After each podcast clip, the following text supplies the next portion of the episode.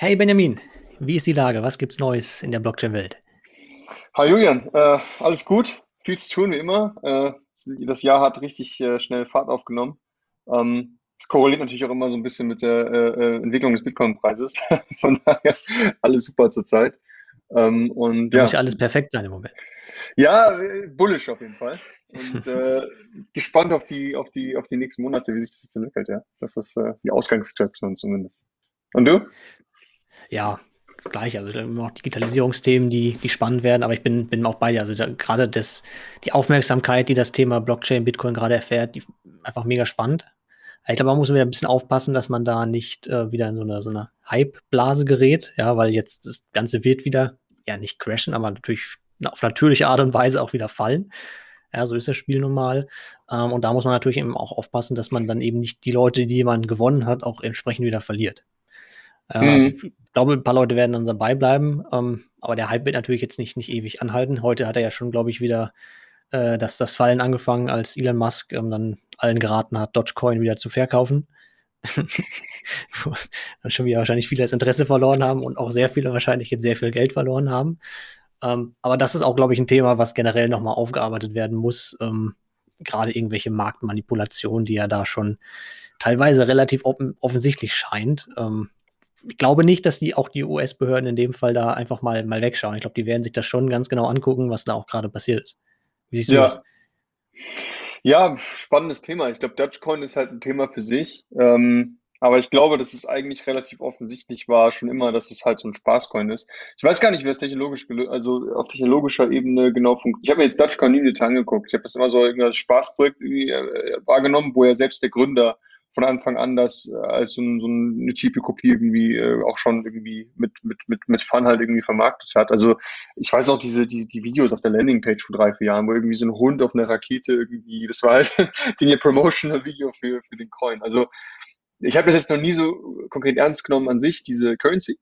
Ähm, bei Bitcoin ist es ja schon sehr spezifisch. Also die Entwicklung, die wir da sehen, ist ja ähm, inzwischen deutlich stärker institutionell getrieben. Das siehst du auch an der Anzahl an Trades, die zum Beispiel stattfinden. Also es sind institutionelle Investoren, die diesen Preisanstieg ähm, verursacht haben die letzten Monate. Das sind halt Companies wie äh, MicroStrategy von Michael Saylor vom halben Jahr, der da sehr aggressiv reingegangen sind. Ähm, der einen riesen äh, Workshop quasi ge geleitet für, für viele Corporates, so ein bisschen so ein Workshop für, wie kann man halt einen Teil seiner Cash-Reserven in Krypto auf institutioneller Ebene als Corporate halt umsetzen. Ähm, Elon Musk äh, mit Tesla, super Beispiel ähm, von der Company jetzt gefolgt sind. Und das könnte schon, also da gibt es auch verschiedene Punkte dazu, wo ich mir auch nicht so ganz sicher bin, aber erstmal so allgemein sehe ich das als riesen, riesen Hype-Potenzial, also äh, Justified Hype. Weil wenn die ganzen S&P 500 anfangen, die hohe Cash-Reserven auf dem Balance Sheet haben, anfangen, einen Teil davon alle jetzt zu konverten into Bitcoin, genauso wie es Michael Saylor oder Elon Musk gemacht haben, dann kann der Preis halt explodieren. Also ich habe neulich eine Statistik, so, so, so ein Report gesehen, äh, zu so einer Trendstudie für 2021. Da war die Aussage, wenn, glaube ich, 10% aller S&P 500 on average ähm, also 10% ihrer äh, liquiden Mittel, Cash-Mittel in BTC konvertieren, dann geht der Preis schätzungsweise auf äh, irgendwie 400.000 Dollar hoch. Also das kann relativ schnell passieren, wenn dieser Pull-Effekt eintritt. Und das könnte schneller passieren als gedacht. Ich weiß nicht. Also ich glaube, wenn jetzt ein Apple und ein Facebook das auch machen würden, dann würden wahrscheinlich die ersten 50, ersten 100 anderen Companies auch anfangen, das zu machen. Und dann würde der Preis in sehr, sehr kurzer Zeit sehr stark, sehr stark steigen. Und bei Bitcoin sehe ich da schon einen sehr klaren Use Case, weil es geht einfach um diesen Store-Value-Gedanken. Und das ist halt einfach ein perfekt deflationär irgendwie encodetes äh, Asset-System, was, was halt äh, auch am längsten schon existiert und etabliert ist. Ähm, das meiner Meinung nach macht total Sinn. Ähm, da bin ich mir aber zum Beispiel nicht sicher bei Punkten wie, ich weiß zum Beispiel nicht, was passiert, wenn es eine Börsenkorrektur gibt, die sehr stark ist. Also es, es gibt in vielen Talks aktuell zwischen Tradern und Börsenexperten, ist halt die Vermutung, okay, es könnte halt einen relativ starken Crash geben die nächsten Jahre. Also generell im Bereich Stocks, weil die Meinung ist, dass viele Indikatoren in dem Bereich halt eigentlich nicht gut sind. Also dass es komplett overinflated ist. Und ich weiß halt nicht, was passiert, wenn eine Marktkorrektur von 30, 40 Prozent eintritt, weil ich meine, Bitcoin sind ja auch liquide Mittel. Also wenn jetzt Tesla in irgendwie finanzielle Engpässe gerät, dann sind wahrscheinlich Bitcoins eines der ersten Assets, die sie abstoßen müssen, ob sie es wollen oder nicht, ähm, um halt liquide Mittel reinzuholen. Das heißt, das ist, das ist für mich schwer abzuschätzen, wieder die, die, also der Use Case an sich langfristig macht total Sinn. Ähm, aber wie sich das kurzfristig entwickelt, ähm, also von Adoption versus irgendwie, dass es halt liquide Engpässe geben könnte, das kann ich schlecht einschätzen. Und zum Beispiel ein Faktor, der, der zum Beispiel total ein bisschen random ist, aber was passiert, wenn Covid zum Beispiel sich durch Mutationen in den nächsten Monaten so entwickelt, dass die Impfstoffe nicht funktionieren? Äh, also es ein Reset gibt, was den Progress an Impfstoffen gibt, oder wenn die Todesrate signifikant steigt, weil eine Mutation entsteht, die, die deutlich äh, gefährlicher ist. Ähm, ich glaube, das könnte halt schon erhebliche, also wenn jetzt rauskommen würde in zwei Monate Impfstoffe, irgendwie, keine Ahnung, ein Jahr Rückschlag, äh, weil neue Mutationen im Umlauf, dann glaube ich, könnte das schon ziemlich krasse Auswirkungen auf die Börse haben und äh, somit dann halt auch auf Krypto. Da, deswegen, was meinst du? Was denkst du denn, hast eben von den S&P gesprochen, was denkst du denn, wann die ersten DAX-Unternehmen da mal nachziehen? Ich meine, auch gerade für, für deutsche Unternehmen kann das ja eigentlich auch eine, eine spannende ähm, eben Anlagemöglichkeit sein. Also was denkst du denn da? Hast du schon mal irgendwas gehört, dass irgendwer nachziehen möchte? Also ich habe jetzt ehrlich gesagt gar kein Zeichen aus der Richtung wahrgenommen. Nee, ich habe jetzt auch kein öffentliches Zeichen wahrgenommen. Also klar, wir sind halt sehr nischig im Blockchain-Bereich aufgestellt. Das heißt, wir haben auch viele Ansprechpartner im Corporate-Bereich. Ähm, also wir haben auch Leute in Kontakt, die in der Treasury von DAX-Konzernen sitzen und die sehr smart, also wirklich extrem smart sind und äh, Blockchain auch seit Jahren auf dem Radar zumindest haben und es technologisch verstehen. Also ich glaube, Fachkompetenz in den Bereichen ist definitiv da. Ähm, auf einer äh, regulatorischen Perspektive beziehungsweise auch so eine gewisse Akzeptanz äh, innerhalb der Shareholder-Struktur, inwieweit die da ist, ähm, da bin ich mir nicht ganz sicher. Aber da würde ich es halt eher vergleichen mit, wie innovativ sind Unternehmen in dem Bereich generell. Und ich meine, wenn du dir mal den neuen, irgendwie die neuesten Tesla-Modelle anguckst, ich weiß nicht, dieser Tesla, äh, ich habe vergessen, wie der heißt, aber die, der mit diesem abgespaceden Lenkrad, wenn du den gesehen hast, vor zwei Wochen, vor drei Wochen haben die ihn announced, komplett neues Tesla S-Modell, irgendwie mhm, von 0 auf ja. 100 in zwei Sekunden und die haben so ein, so ein, so ein, so ein, so ein Spaceship-Lenkrad wirklich genommen, mhm. äh, wo ich mir einfach denke, ich habe mir auch ein, zwei Interviews von Elon ange angehört, was es, die neuen Features vom Auto sind und ich glaube, das war's für die Autoindustrie. Ich glaube, in zehn Jahren ist es vorbei für die meisten von denen. Äh, und das klingt jetzt extrem radikal, aber die, die Fortschritte, die allein Tesla gemacht hat, technologisch, in den letzten fünf bis zehn Jahren, die sind einfach so gigantisch. Äh, und vor allem, die meisten Teile ihrer Innovation basiert auf Software, nicht auf Hardware. Das heißt, das kannst du auch viel leichter, viel stärker skalieren. Ähm, und wenn halt diese Innovationsrate im Bereich Produktentwicklung, wenn du das halt überträgst auf, okay, wie schnell ist auch die Adaption anderer Sachen, wie zum Beispiel äh, eine Kryptowährung, dann bin ich da jetzt nicht so optimistisch gestimmt, was DAX-Konzerne angeht. Also ich glaube nicht, dass sie zum ersten dazugehören würden, sondern erst später nachziehen würden dann. Ja, ich bin bei dir. Ich, so ähnliches Gefühl hatte ich aber auch immer bei MicroStrategy, ähm, die ja dann, sag ich mal, beim Thema Bitcoin sehr schnell waren und sehr innovativ waren. Ähm, aber bei denen hatte ich irgendwie nie das, also bei denen habe ich es nie wirklich verstanden. Also MicroStrategy, vielleicht habe ich die auch einfach völlig falsch im Kopf, sehe ich nicht als das geilste innovativste Unternehmen. Ich glaube, die kommen ja eher so aus der Web 2.0-Welt, ja, wo sie da Software gebaut haben. Ähm, und jetzt halt halt Bitcoin zu machen. Aber ne, also die sehen das ja, ich weiß nicht, ob Notanker ist wahrscheinlich das falsche Wort zu sagen, aber die haben ja auch eher dann gesagt, okay, jetzt haben wir hier mal eine spannende Anlagemöglichkeit, ähm, gucken gar nicht, ob das eine innovative Technik ist oder, oder eben nicht. Aber ich glaube, das kann eben auch eine wiederum einigermaßen interessante Sichtweise sein, wenn eben so, so ein DAX-Konzern sagt, okay, ich gucke jetzt gar nicht mal, was da für eine Technologie hinter ist, sondern eben, ähm, was ist das hier für eine, für eine Anlagemöglichkeit und was kann ich da eben entsprechend ähm, für Geld hinlegen. Aber ich bin voll bei dir. Ähm, als Innovationsthema wird das ähm, bei DAX-Unternehmen äh, noch sehr lange brauchen. Also da überhaupt irgendwie mal ähm, ich meine, es geht ja nicht nur darum, dahin, sage ich mal, das, das Kapital zu legen, sondern eben ja auch im Bitcoin Anwendungsfälle zu schaffen. Also, du hast das Tesla erwähnt, es ging ja nicht, also die haben ja nicht nur Geld ähm, quasi in Bitcoin angelegt, ja, die haben ja auch dann direkt den kompletten Kauf eines Teslas mit Bitcoin ermöglicht. Ja, und auch das in der, in der Nacht- und Nebelaktion quasi, ja, wo dann quasi am nächsten Morgen ähm, ohne irgendwelche großartigen Ankündigungen oder lange Vorlaufzeiten plötzlich der Bitcoin-Button da war. Ja, ähm, auch, auch das könnte ich mir gar nicht vorstellen, wirklich bei, bei deutschen Unternehmen. Ist auch ein bisschen, bisschen eine regulatorische Frage. Da muss ich auch ehrlich sagen, ich weiß gar nicht, äh, ob ein DAX-Konzern das so ohne weiteres könnte. Also ich weiß zum Beispiel im steuerlichen Rahmen für äh, private Investoren ist es absolut noch eine Katastrophe. Also wenn du Trading betreiben willst mit Krypto, dann musst du ja Stand heute proaktiv das Finanzamt selber kontaktieren jedes Jahr und äh, eine Einschätzung geben für was deine Trading-Einnahmen waren und die dann nach Einkommenssteuersatz versteuern lassen.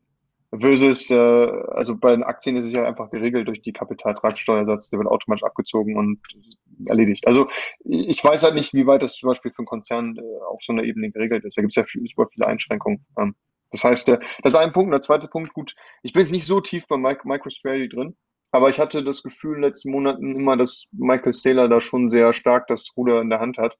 Ich weiß nicht, wie, wie, wie viel Equity er selber hat vom Unternehmen. Ähm, aber das, das zeigt halt einfach, dass auch ein starker CEO mit einer starken Vision, einer starken Persönlichkeit äh, da auch sehr viel Einfluss drauf haben kann. Absolut beide. Und ich glaube, das, das braucht man eben auch. Das hat man ja auch dann ähm, bei Unternehmen gesehen, die das wirklich, also auch Blockchain-Projekte umgesetzt haben, dass das wirklich dann auch einfach aus den Vorstandsetagen, aus den Chefetagen, Eigentümeretagen äh, vorangetrieben wurde ähm, und entsprechend dann auch möglichst schnell zu echten Ergebnissen geführt wurde. Ich glaube, sonst ne, verspielst du dich halt in unendlichen Diskussionen ähm, du musst natürlich die Leute mitnehmen, auch in einem Konzern die Leute mitnehmen und alle Leute, irgendwie damit zu tun haben. Aber irgendwann müssen wir auch dann mal zumindest im kleinen Rahmen durchgreifen, um irgendwelche Ergebnisse ähm, zu machen. Ähm, und ein Beispiel, wo ich nicht weiß, ob das so passieren wird, oder vielleicht passiert so, vielleicht bin ich auch völlig auf der falschen Spur, ähm, bei der Deutschen Post. Da äh, wird es anscheinend gerade ein neues Blockchain-Projekt geben, bei dem es darum geht, dass eben Zoll- und Einfuhrumsatzsteuer bei Retouren kein zweites Mal erhoben werden.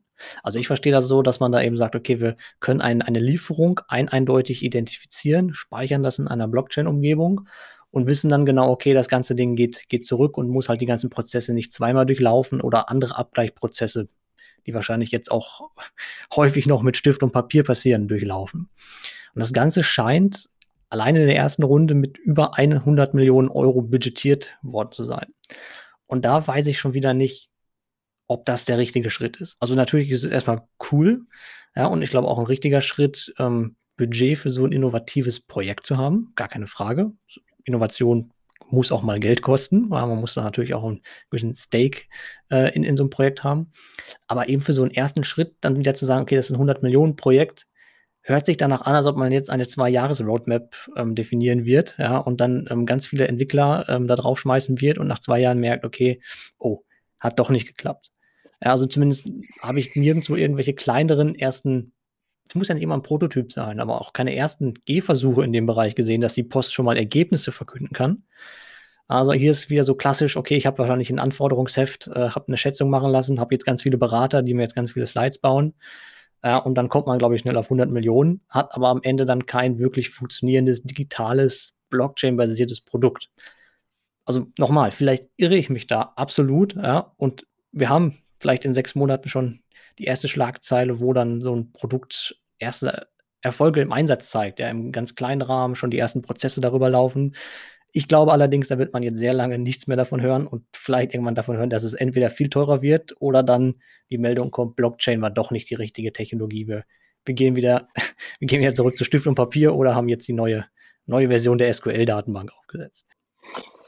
Ja, ist schwierig. Es gibt verschiedene Komponenten. Ich meine, auf der einen Seite, ähm, ich glaube, desto größer ein Unternehmen ist, desto schwieriger ist es, einfach leane Prozesse zu fahren äh, und super innovativ zu sein. Das ist halt einfach dieses Dilemma von, von Größe und Komplexität. Ähm, und ich fand das interessant, weil das erinnert mich sofort an, wir haben einen Star in unserem Portfolio, die bauen eine Crypto Insurance Solution. Also die bauen eine Solution für, wenn du deine eigenen, also wenn du auf Coinbase äh, Coins hast, dann die sind bis zu einem gewissen Grad auch mit insured von Coinbase selber, aber eben nicht in einem größeren Umfang und auch nur spezifisch auf bestimmte Sachen, die passieren können. Wenn du aber deine Coins unabhängig davon, also über dein eigenes Risk Profile absichern möchtest, genauso wie eine Haftpflichtversicherung oder gegen Diebstahlsachen oder was auch immer, gibt so eine Company, in die wir investiert haben, die sich genau damit beschäftigt, aus den USA. Und ich habe mit dem, wir reden natürlich immer noch Startups immer regelmäßig. Und der meinte zu uns neulich, der hat nämlich äh, zehn Jahre lang in der Insurance-Industrie gearbeitet, in einem Bereich für Produkte. Das heißt, der hat selbst Insurance-Lösungen, äh, also diese ganzen Underlying-Prozess von wie eine Insurance irgendwie kalkuliert ist und was die Preise sind und das Risiko etc. etc.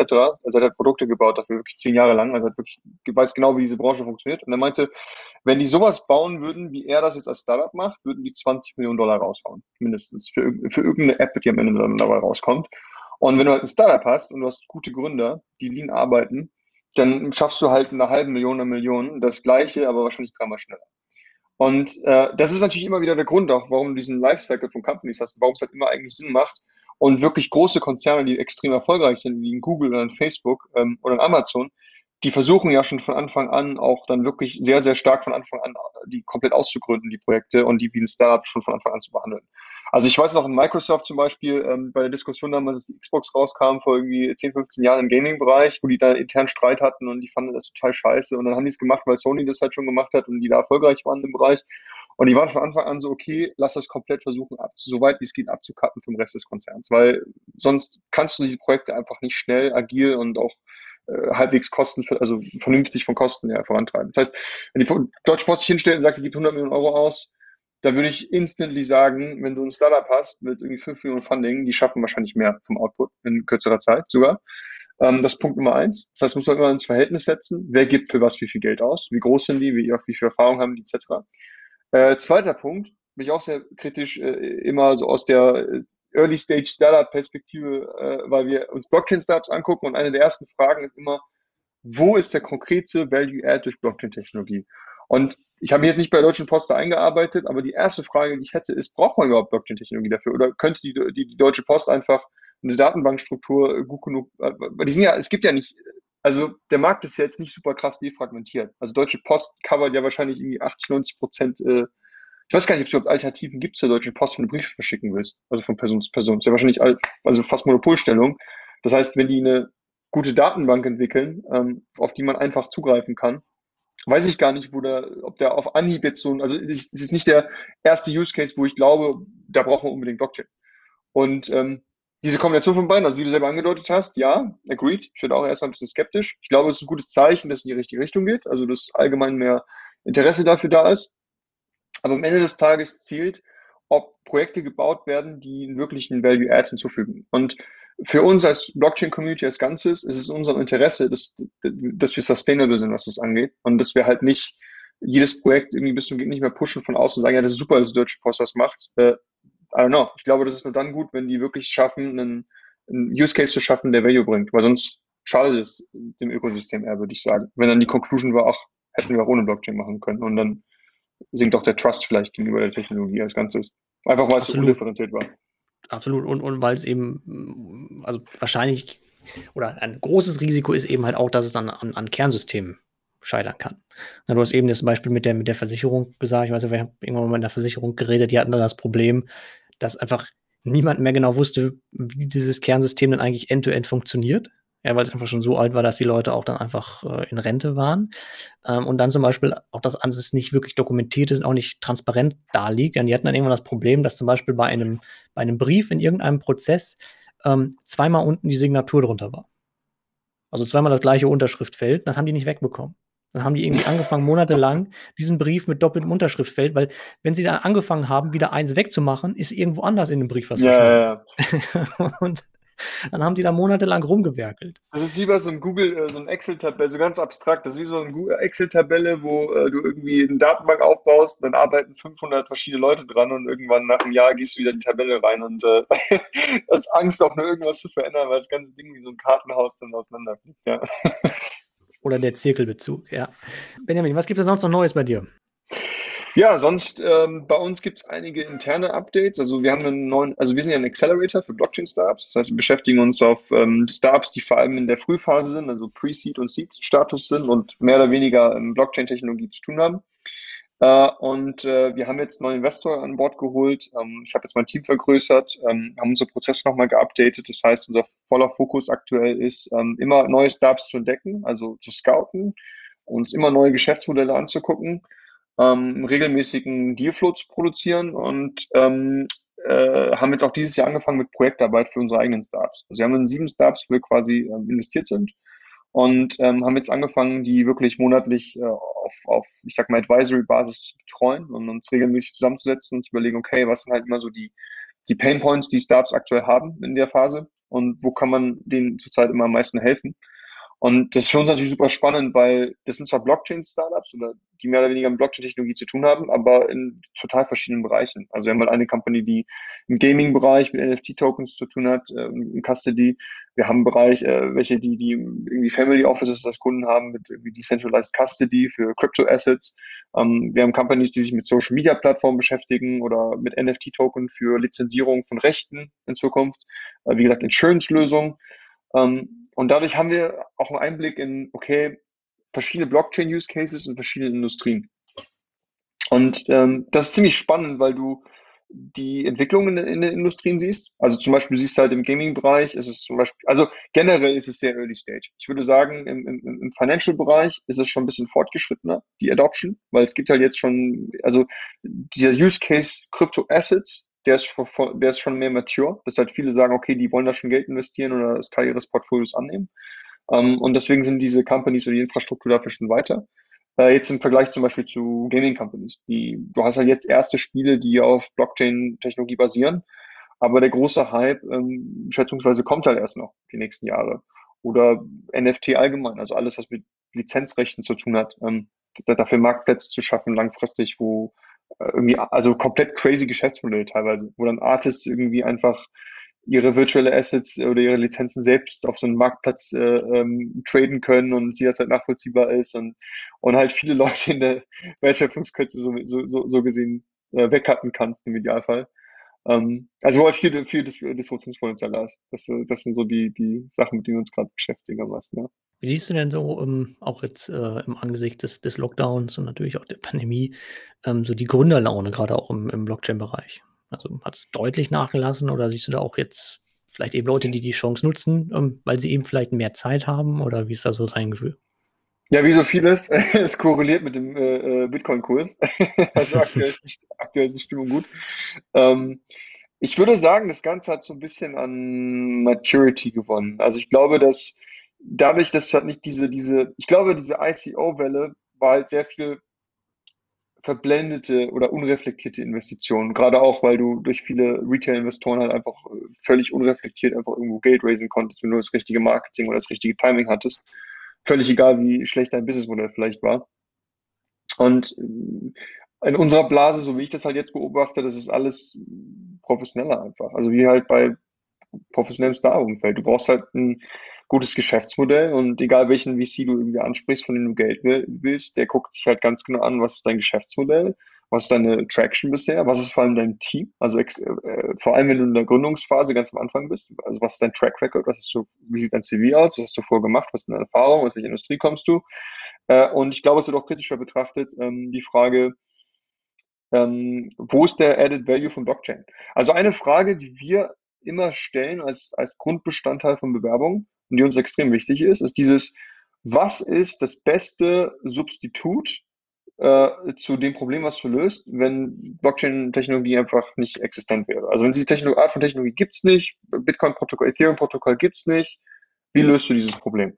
Und wenn du da halt nicht auf Anhieb mit einer guten Antwort kommen kannst, ähm, dann ist das kind of schon eine Red Flag, weil ähm, du musst halt irgendeinen, also aus Investoren- oder VC-Perspektive willst du halt im Idealfall immer diesen, diesen, diesen 10x haben. Also was an dem, was du heute machst oder was du machen willst, ist zehnmal besser als bisher existente Alternativen oder andere, oder andere Umgehungswege.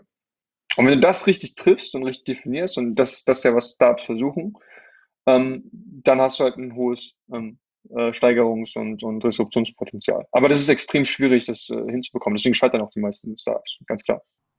Verstanden. Ein Startup, das es geschafft hat, ähm, ist damals bekannt geworden durch CryptoKitties.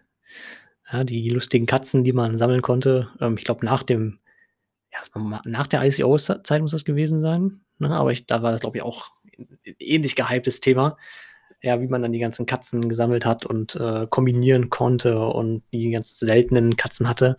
Ähm, und allerdings das Spannende dabei ist eben, dass es nicht nur ein Hype war, ja, der aufgekommen ist, zerplatzt ist und wieder gegangen ist, sondern ähm, sich die Firma dahinter, Dapper Labs, ähm, mittlerweile echt gut weiterentwickeln konnte. Ja, eben nicht nur Crypto Kitties hat, sondern eben weitere Collectibles äh, und weitere Anwendungen ähm, geschaffen hat äh, und mittlerweile ein, eine, eine Bewertung von über 2 Milliarden US-Dollar hat. Ja, und gerade in der letzten Runde 250 Millionen Euro Funding, äh, Dollar Funding äh, eingesammelt hat. Und das finde ich halt eben auch spannend, dass es da eben ähm, solche Anwendungsfälle gibt, die natürlich den Hype mit ausnutzen, ja, es aber dann trotzdem schaffen, den, den Hype für sich zu nutzen und dann eben was Nachhaltiges aufzubauen. Ja, und dann eben einfach nicht verpuffen und jetzt halt eine, eine 2 Milliarden Dollar Firma dahingestellt haben. Das ist spannend. Also ich glaube, gerade Gaming ist, finde ich, immer wieder ein schönes Beispiel. Ähm, weil bei CryptoKitty, also korrigiere mich, wenn ich das äh, äh falsch wiedergebe, ja. Also CryptoKitty ist natürlich ein Begriff, ähm, aber ich habe mir jetzt nie das Businessmodell von denen genau. Also mein Verständnis von CryptoCaddy, das war eigentlich nichts anderes als ein Pokémon-Spiel, äh, wo du äh, aber deine, deine Monster so gesehen auf Blockchain, also auf Blockchain-Basis quasi traden kannst. Und das ist von der Spieldynamik so gebaut, dass du so ein bisschen evolutionär, sage ich mal, ähm, neue Monster oder Kombinationen schaffen kannst, glaube ich, richtig? Und, und, und, und die seltener sind als andere und dadurch hast du halt so eine gewisse, gewisse ähm, Exklusivität für manche dieser, dieser äh, NFTs, die dann teurer wieder machen, etc. Korrekt? Genau, wobei da eher der, der, der Spielcharakter gar nicht im Vordergrund steht, sondern eben einfach der Collectible-Charakter. Hast du wirklich dann diese Dinger sammeln kannst ja, also dann, die Pokémon-Karten. So genau, wie, wie die Pokémon-Karten, ja, die du halt ja. einfach sammeln kannst. Ähm, oder NBA-Karten, was zum Beispiel auch ein Anwendungsfall dann auf äh, der, der CryptoCatty-Plattform sozusagen ist, ja, von Dapper ja. Labs. Und dann sagst, okay, du hast hier die, die, die Karten und die sammelst du halt. Ja. Bei CryptoKitties war es halt eben so, dass du dann noch, sag ich mal, Katzen mergen konntest, um neue Katzen entstehen zu lassen, was jetzt mit klassischen Karten natürlich nicht geht, aber es war, würde ich behaupten, gar nicht mal der Vordergrund. Also da war es eigentlich eher so das klassische Prinzip, ich meine, was man jetzt hat mit, mit analogen Karten, ja, in eine digitale Welt gebracht. Was vorher da eigentlich ja so gar nicht möglich war, weil digitale Werte waren eigentlich unmöglich abzubilden vor Blockchain. Ja, fair enough. Aber dann ist die Frage halt, das, also das ist, finde ich, extrem schwierig hier zu bewerten, weil ich finde, die, also die Frage beim Startup ist ja immer, wenn du ein Geschäftsmodell anguckst, ist immer, was ist das Problem, was du löst? Und das richtig zu beschreiben oder auch richtig zu treffen, also in einer Art und Weise, die akkurat ist, das ist extrem schwer. Also auch wenn das so simpel klingt auf den ersten Blick, was ist das Problem, was löst. Also ich gebe mal ein Beispiel, ähm, nicht Blockchain-related. Zum Beispiel, was ist das Problem, was Tinder eigentlich löst? Das habe ich gesehen in dem ersten Pitch-Deck von dem, was die, ich fand das genial. Was, was wäre deine Einschätzung? Was ist das Problem? Was glaubst du, hat Tinder gesagt, als sie gegründet haben? Was ist das Problem, was die lösen? Tinder, du musst eben nicht mehr abends in die Bar gehen, die Zeit investieren und äh, hoffen, dass du bei zehn Barbesuchen einmal Erfolg hast, ja, sondern du kannst das quasi äh, digital von zu Hause auch machen. Also Zeitersparnis, würdest du sagen, ist das Problem. Genau, Effizienz. Okay, fair. Äh, der Pitch von Tinder, und das, ich fand das richtig krass, weil ich finde das, also ich habe da auch nicht sofort dran gedacht, ähm, ist to overcome fear of rejection. Das mhm. ist das Problem. Und ich glaube, das ist der Trigger, warum Tinder eine der ersten Dating-Apps ist, die es geschafft hat, Mainstream-Success zu erreichen, weil die die ersten sind, die dieses Problem richtig erkannt haben und richtig gelöst haben. Weil Dating-Plattformen, also dieses Problem, also keine, also, also Fear of Rejection, also dieses Angst zu haben, von jemandem abgelehnt zu werden. Und wenn du darüber nachdenkst, macht total Sinn, weil es gab schon Dating-Webseiten, so Elite-Partner, wie die alle heißen, irgendwie schon zehn Jahre davor. Aber die sind alle nicht so richtig abgegangen und es war, die waren immer so ein bisschen verpönt, irgendwie, ja, so Online-Dating, das ist für Losers und was auch immer. Und ich glaube, rückblickend, dass einfach Leute unterbewusst ähm, einfach, also die haben es genau getroffen. Also viele haben das nicht genutzt, weil es halt scheiße, ein Online-Portal zu nutzen, wo du Leute anschreibst. Und die sagen dir dann quasi, ja, ich habe einfach, ich habe eigentlich keinen Bock auf dich. Also ich finde dich nicht attraktiv, was auch immer so, hör auf mich anzuschreiben. Und Tinder, wenn du darüber nachdenkst, ist die erste App, die es halt geschafft hat, du kommst gar nicht im Austausch mit jemandem, wenn nicht Interesse von beiden Seiten da ist. Und mit diesem Bewusstsein sind die zum ersten Investorenpitch gesagt, das ist das Problem, was wir lösen. Und ich finde, das ist ein schönes Beispiel für, wie, also es ist wirklich schwer, es ist richtig zu treffen, es richtig zu definieren als Startup. Und ähm, ich finde, bei so Gaming-Aspekten oder, oder als Crypto-Kitties, auch wenn es kein Gaming ist, sondern halt auf Collectibles aus ist, ich finde, das Problem ist hier ein bisschen schwerer zu greifen, beziehungsweise, also ist es nicht so, es ist ein emotionaleres Problem aus meiner Sicht.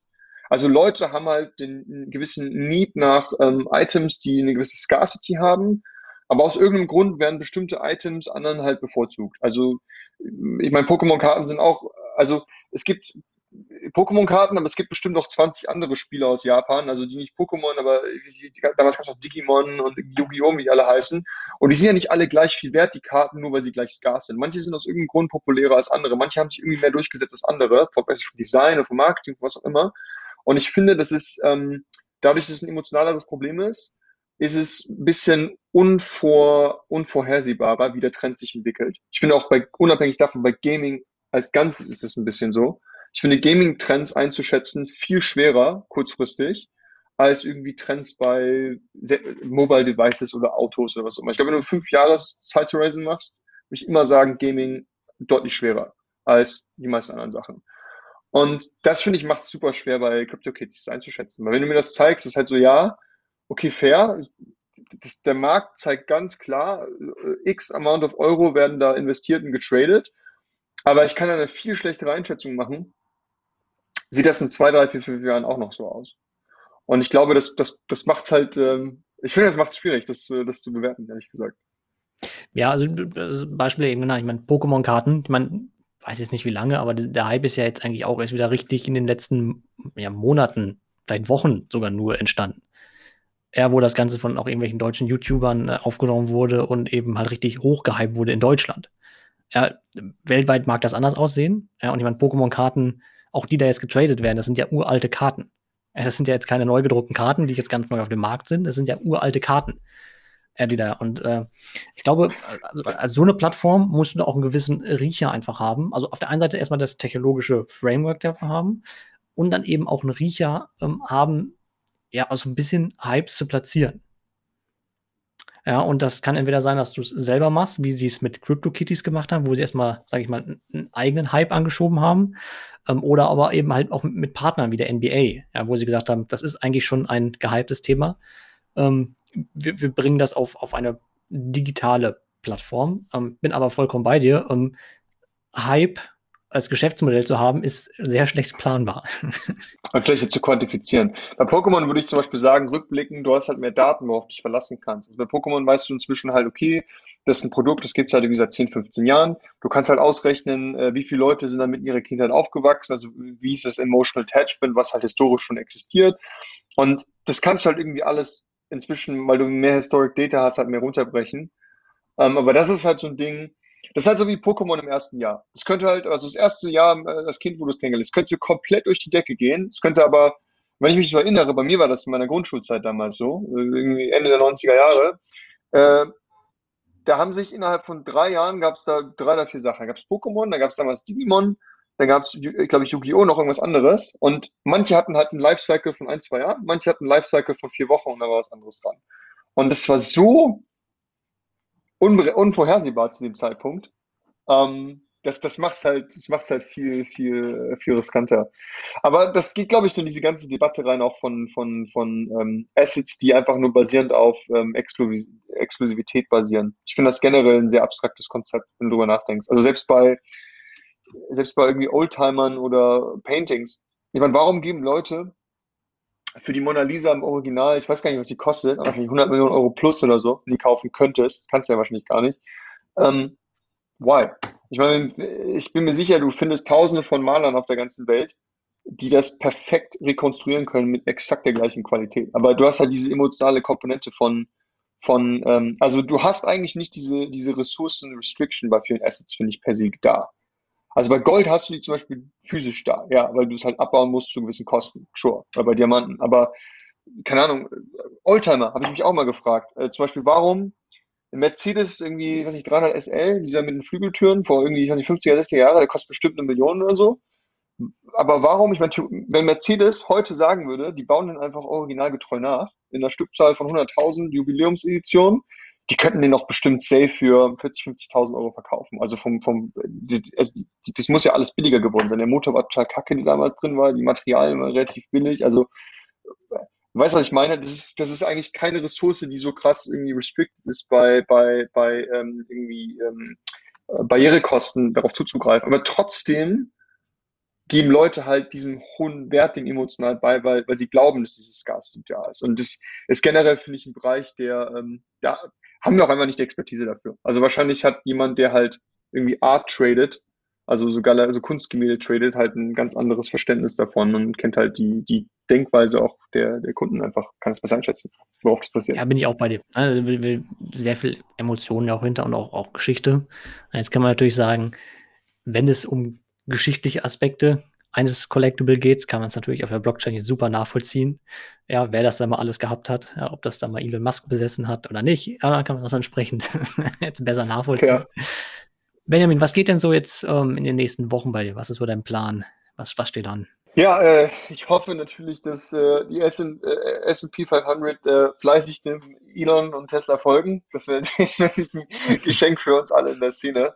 Äh, ich hoffe, dass kein äh, irgendwie Börsencrash nächsten paar Monate kommt. Äh, das wäre auch ganz nett. Äh, ansonsten, wir fokussieren uns jetzt rein auf Startups. Wir fokussieren uns rein auf ähm, äh, Portfolioarbeit und ähm, auf neue Startups. Wir haben wirklich großen Spaß daran, äh, immer neue Ideen, ähm, neue Founder kennenzulernen, neue Märkte zu analysieren, neue Businessmodelle uns anzuschauen und das ist auch an jeden Zuhörer vielleicht, der selber ein Startup hat im Blockchain-Bereich oder Leute kennt in dem Bereich, ähm, immer, immer gerne uns kontaktieren. Äh, da verbringen wir äh, die meiste unserer Zeit damit. Und es macht uns natürlich auch großen Spaß. Ja, sehr cool. Die äh, Kontaktdaten packe ich auch nochmal in die Show Notes. Da ist dann direkt alles drin, auch der Link zur Webseite. Und ja, Benjamin, dann ähm, wünsche ich dir erstmal noch einen, einen schönen Abend und ähm, wir hören uns dann spätestens beim nächsten Mal wieder. Super, danke dir, Jürgen, und äh, bis zum nächsten Monat, würde ich sagen. Wenn ihr Ideen oder Fragen für diese oder auch zukünftige Episoden habt oder auch Leute, die ich unbedingt mal interviewen sollte, schreibt mir gerne eine E-Mail an hello at julianhillebrand.com oder gerne auch über LinkedIn oder Twitter.